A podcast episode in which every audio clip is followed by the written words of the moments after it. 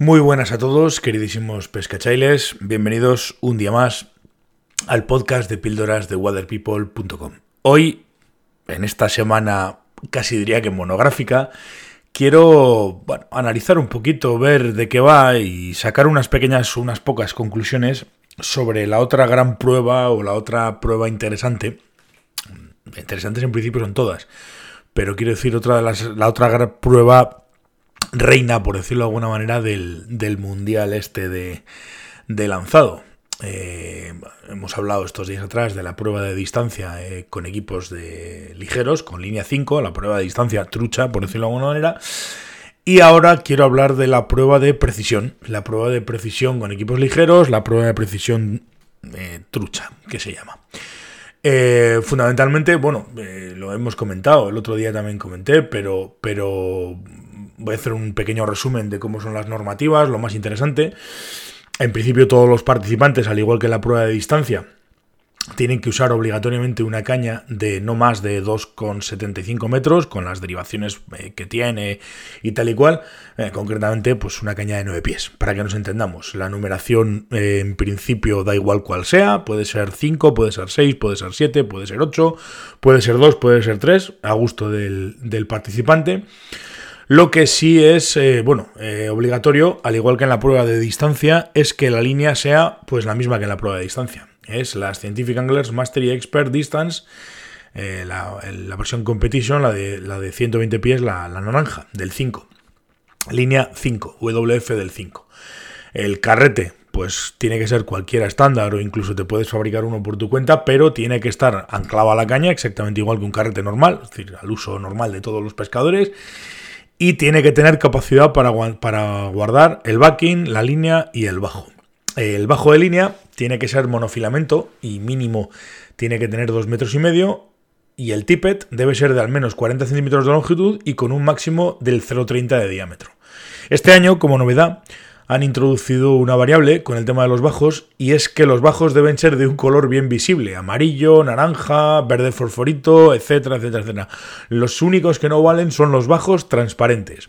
En teoría lo han hecho para que tengan mejor visibilidad para los jueces y para que incluso las, los propios pescadores, pues viendo el bajo, pues, pues puedan de alguna manera eh, no sé si, apuntar mejor o tener mejor, mejores referencias a la, hora de, a la hora de hacer la prueba. De hecho, ha habido alguna queja y tal, pero bueno, en principio yo pienso lo mismo. Como todos usan los mismos bajos y todos tienen que usar bajos eh, en estos colores, pues, pues no sé, no es excesiva ventaja. Porque al final, pues todos van a hacer precisión mayor con el, con el color del bajo. No sé si hay alguien que sepa el porqué de que haya habido alguna queja, pues, pues lo puedo comentar porque yo directamente digo no le veo, no le veo posibilidades, no, no le veo queja, vamos, porque todos van a utilizar los mismos, los mismos elementos, con lo cual, pues en teoría, lo que para lo que en algunos podría ser una ventaja, si lo usan todos no le veo, no veo cuál es la ventaja. Pero bueno, lo han hecho básicamente para mejorar la visibilidad. Yo me imagino que sobre todo de los jueces. Eh, hay una mosca, tienes que poner una mosca y la mosca a utilizar debe ser una ellos llaman mosca seca, yo creo que es un tipo de montaje específico en el que el tamaño del anzuelo es un 10, es, de, un, de, un, de un 10, tiene que ser un anzuelo del 10, sin, sin, en este caso, habiéndole cortado la punta, yo creo que, le, que lo cortan la curva, solamente sería la tija del, del anzuelo del 10, eh, con un hackle entre 16 y 20 milímetros, atado en palmer o similares, y de un color bien visible, verde, amarillo, naranja, etcétera, etcétera. Antes de comenzar la prueba tienes que mostrar la mosca al, juez y este decidirá si es correcta o no para participar. Si por lo que sea en un momento determinado estás, estás eh, lanzando y se te, se te rompe, se parte el hilo o lo que sea, puedes cambiar las veces, la mosca tantas veces como rompas el hilo. Y luego en cuanto a la pista, pues en principio, como dijimos, y, bueno, yo creo que lo, he comentado, si no lo vuelvo a decir, hay cuatro objetivos hechos con tres aros eh, cada uno de los objetivos. Son tres aros concéntricos, uno de 60 centímetros, otro de 120 fuera y otro de 180 fuera. Los objetivos, que son cuatro, como he dicho, se situarán aleatoriamente a entre 8 y 15 metros de la plataforma de lanzado. Y en cada ronda la, distancia de esos y la disposición, distancia y disposición de esos aros, pues, pues es modificada. Es decir, preparan la pista para las clasificaciones y una vez que se ha, que se ha, que se ha hecho la clasificación, eh, modifican esa pista, cambian todos los aros de, distancia y demás para, para, las siguientes pruebas. Cada lanzador dispone de 5 minutos para realizar 4 series de 4 lances y debe lanzar los objetivos en orden de izquierda a derecha. O sea, tiene que ir 1, 2, 3, 4. 1, 2, 3, 4, así 4 veces. El máximo de puntuación son 80 puntos y cada lance puntúa de la siguiente manera. 5 puntos en el, aro central, 3 en el que es un poco más exterior y 1 en el que es todavía más exterior. Si durante el lance, antes de que poses la mosca, la mosca toca el agua o el aro o lo que sea, se declara nulo y automáticamente ese lance vale 0 puntos. Y en principio este sería el fundamento de la prueba. Realmente... Eh, a ver, tiene, bueno, hablan también de que solamente se permite, en las normas, en las reglas, solamente se permite el lance eh, por encima de la cabeza u overhead, pero bueno, es lógico, quiero decir, porque todo el mundo, para, eh, aquí todo el mundo lanza de la misma manera. Aquí utilizan todos una postura cerrada para ganar el máximo de, precisión posible.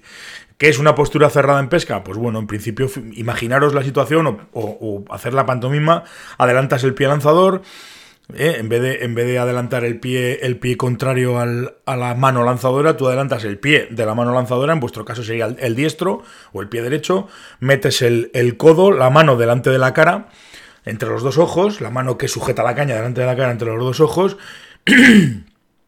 Y bueno, y es, y es simplemente apuntar mirando al objetivo y hacer un falsos lances y lanzar. Es una postura muy parecida a la que usaríais para, para jugar a los dardos, por ejemplo, para para que me entendáis.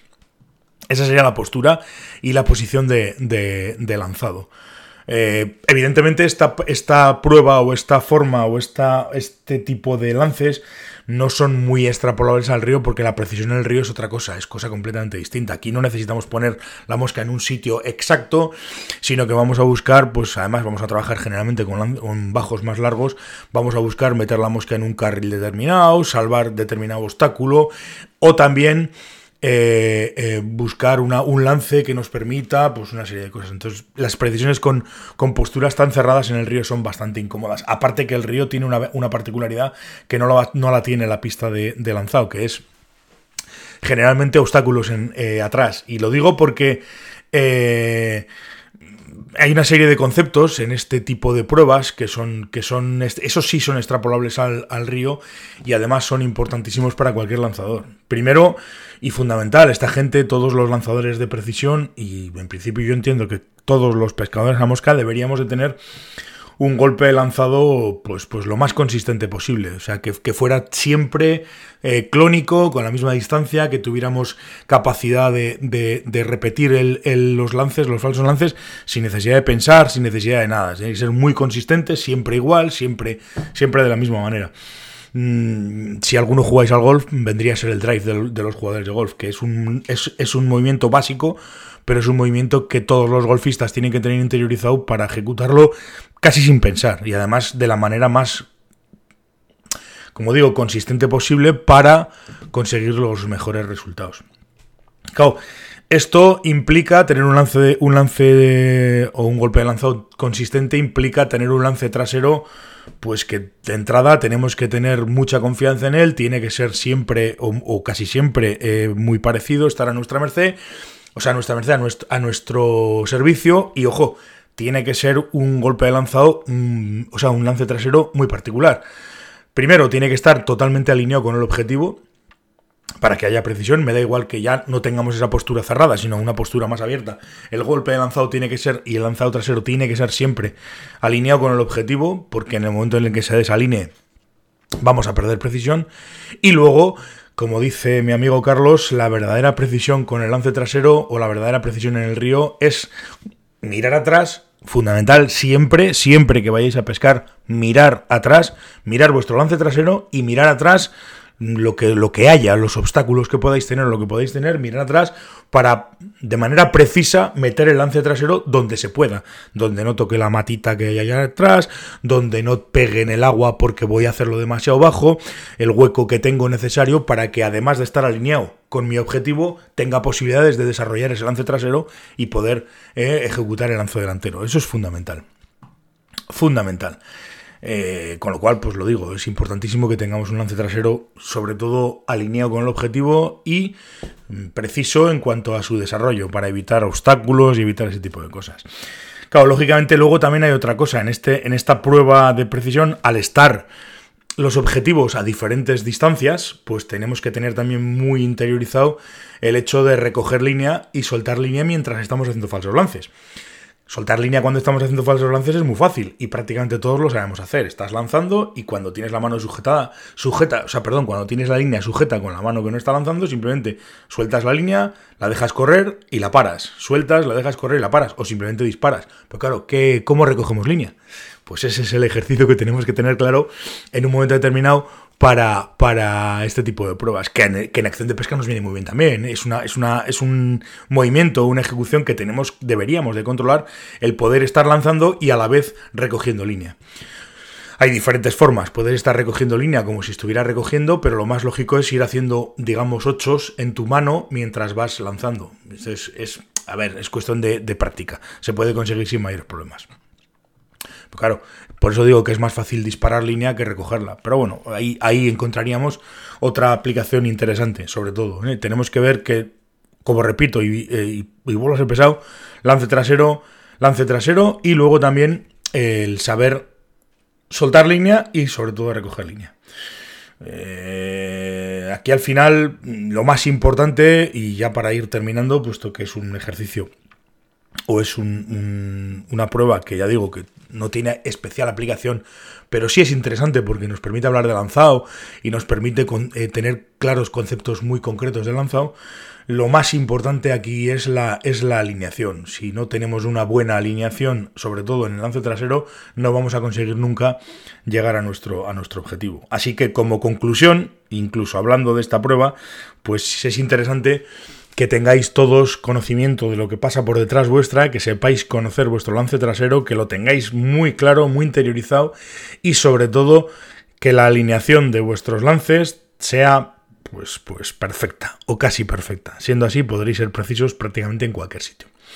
Así que, bueno, este es un poco el análisis sobre esta prueba. Ya digo que no es extrapolable, como tampoco lo es la distancia, porque, bueno, son cosas, pero permiten sobre todo a los que nos gusta lanzado, hablar de conceptos técnicos muy concretos que si los dominamos, pues vamos a ser mejores, mejores pescadores. Así que, bueno, pues, pues esta es un poco mi, mi análisis sobre esta prueba. Gracias por estar aquí, gracias por escucharme y mañana, pues último día de la semana, mm, haremos un último comentario sobre este mundial y ya dejaremos de dar la brasa para seguir hablando pues de otras cosas. Muchísimas gracias y hasta mañana, pescachailes. Un abrazo.